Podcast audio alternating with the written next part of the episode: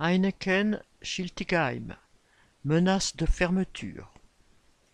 Lundi 14 novembre, l'annonce de la fermeture d'ici trois ans de la brasserie Heineken de Schiltigheim, près de Strasbourg, a été ressentie comme un sale coup par les 220 travailleurs en CDI, tout comme par les salariés des sous-traitants qui emploient sur le site presque autant de travailleurs intérimaires. En 2021, Heineken, une des plus grosses brasseries en Europe, a fait 3,2 milliards de bénéfices. C'est dire si l'exploitation des salariés y est féroce.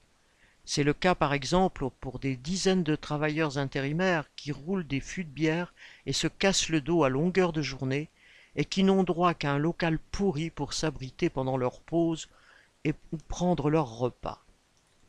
La direction de l'entreprise, qui laisse l'usine se dégrader depuis des années, prétexte que le site ne lui permet pas de s'agrandir qu'elle préfère donc le fermer pour transférer la production dans ses usines de Marseille ou de Mont-Saint-Barreul dans le Nord.